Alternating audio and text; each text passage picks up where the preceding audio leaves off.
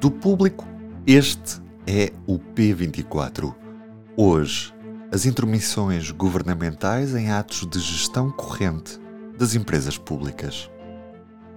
A transparência nem sempre é uma constante entre as administrações públicas ou os governos, com prejuízos para todos. O escrutínio por parte dos jornalistas pode inclusive deixar muito irritados os escrutinados. E desta vez foi ao ponto de se ter classificado um vasto conjunto de documentos a que já muitos tinham acesso. Foi isso que aconteceu ao jornalista do público Carlos Cipriano quando insistiu, por várias vezes, ter acesso aos documentos do Sistema Geral de Segurança do Gestor de Infraestruturas Ferroviárias, a IP. Perante a existência no acesso aos documentos, o ministro com a pasta das infraestruturas, João Galamba, assinou o despacho a classificá-los como segredo de Estado. Problema resolvido. Talvez tivesse pensado o ministro. Eu sou o Ruben Martins e hoje comigo o jornalista do público, Carlos Cipriano. Carlos, tu nesta segunda-feira trazes-nos a notícia de que o Ministro das Infraestruturas, João Galamba, resolveu classificar uma série de documentos que fazem parte do, dos manuais de segurança da Infraestruturas de Portugal, a gestora responsável pela rede ferroviária nacional. Que documentos são estes ao certo e o que é que se passava com estes documentos até este momento em que eles foram classificados? Bom, são uh, documentos que, à partida, uh, não têm nada para serem considerados um segredo de Estado.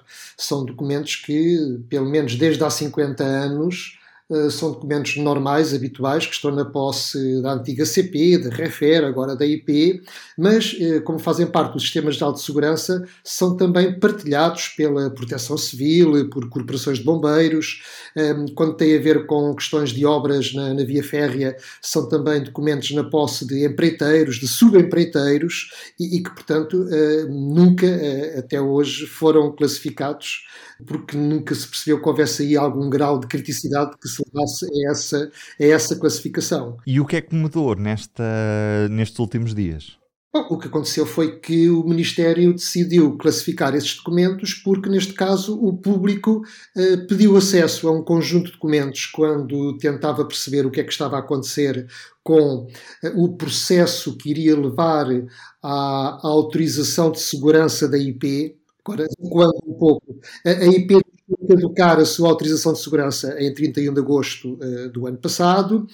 Voltar a tê-la implicava um processo burocrático bastante, bastante complexo, com a apresentação de uma série de documentos e de requisitos que provassem que a empresa operava de uma forma segura. Isso poderia demorar muitos meses e, na altura, o governo fez força para que nem que se desse uma autorização provisória uh, para que a, a, empresa não estivesse a operar sem essa autorização. Isso até teria, inclusivamente, consequências ao nível da companhia de seguros, se houvesse algum acidente ou alguma coisa do género. E então, uh, um mês e picos depois a IP obteve a sua autorização de segurança, mas apenas por oito meses, até 31 de maio. E eu, a dado momento, uh, uh, resolvi tentar perceber se, a partir de 31 de maio, efetivamente teria autorização de segurança para os próximos cinco anos, como é da lei, ou se o processo estava atrasado e, portanto, quis saber como é que estava o processo. E como fiz muitas perguntas, e provavelmente as perguntas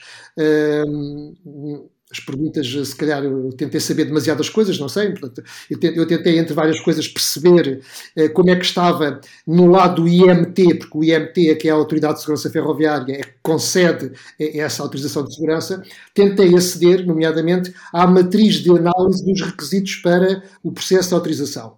E foram-me sempre recusando isso. E a, resposta que foi dada foi que eh, não podia aceder a esses documentos porque tinham sido classificados. E o timing em que eu faço o pedido e em que os documentos são classificados por despacho do Sr. Ministro eh, coincidem perfeitamente. Ou seja, aquilo foi a solução de recurso que o Ministério obteve para impedir o acesso aos documentos.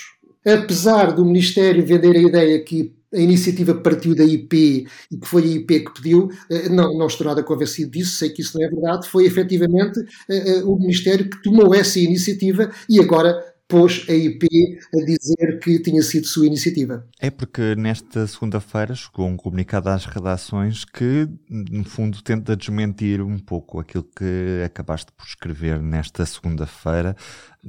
Tu escreveste que o vice-presidente das infraestruturas de Portugal, que tem a responsabilidade do, do transporte ferroviário, não tinha solicitado essa classificação dos documentos e nesta, neste comunicado que tivemos acesso umas horas depois da, tua notícia sair, o Ministério, através de um comunicado publicado pela, pela IP, disse que foi a própria IP que quis classificar os documentos. Quem é que está a dizer a verdade aqui, Carlos? Obviamente que o Ministério não vai contrariar a tutela. É? Obviamente que a IP, é isso que tu estavas a dizer. E a IP fará aquilo que a tutela disser.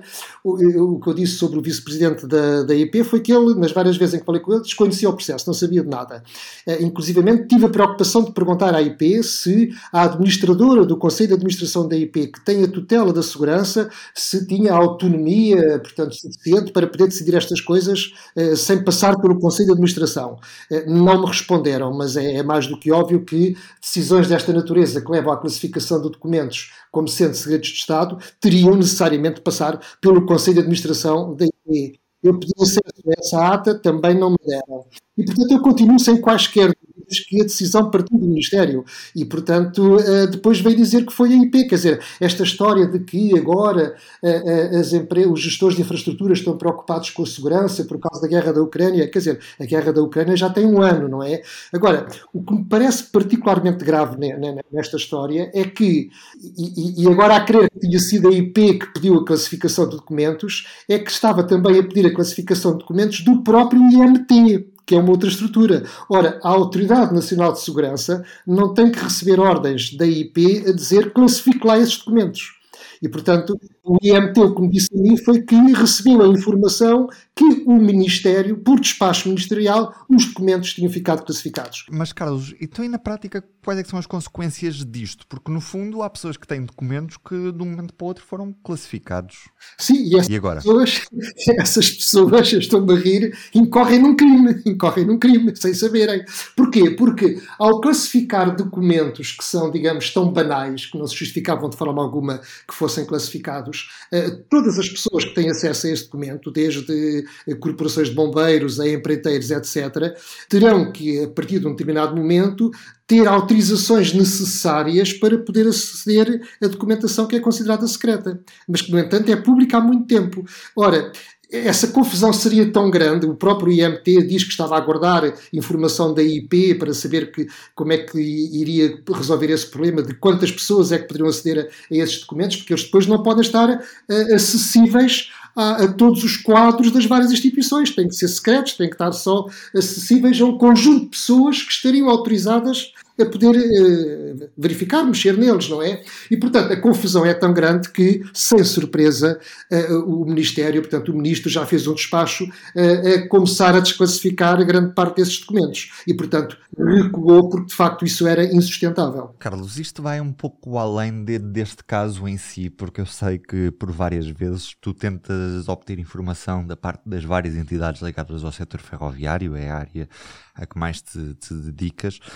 E eu gostava de perceber se esta opacidade tem sido comum e se é comum só mais recentemente ou se é algo que está intrínseco ao setor ferroviário. Falando pelo setor ferroviário, creio que é algo que está intrínseco. Uh, repara numa coisa: uh, quaisquer perguntas que eu faça à CP e à IP são respondidas pela CP e pela IP, mas depois vão ao Ministério para serem validadas pelo Ministério.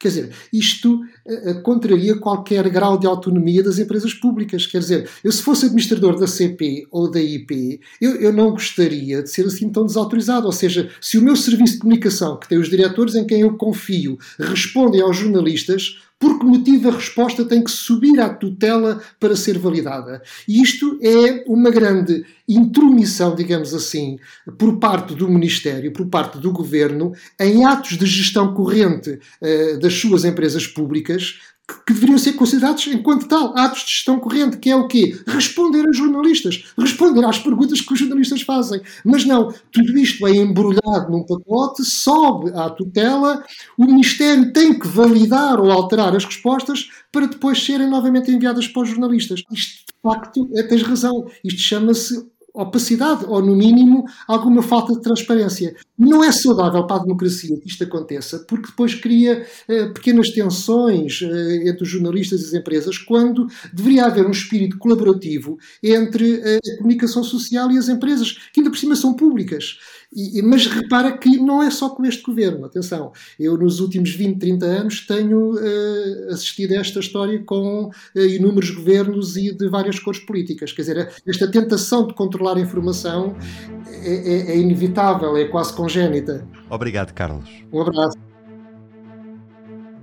E hoje em destaque no público, os senhorios que vão ter uma redução de IRS se descerem o valor das rendas. A proposta de alteração do Partido Socialista ao programa Mais Habitação prevê um recuo de 5 pontos percentuais na taxa de IRS a quem faça uma descida idêntica nos novos contratos.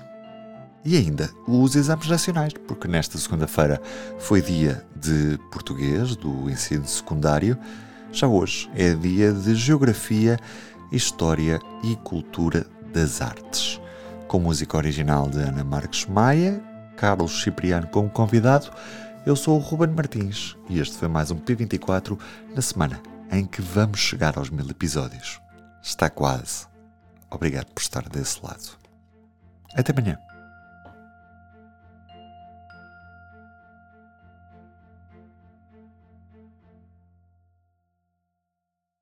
O público fica no ouvido.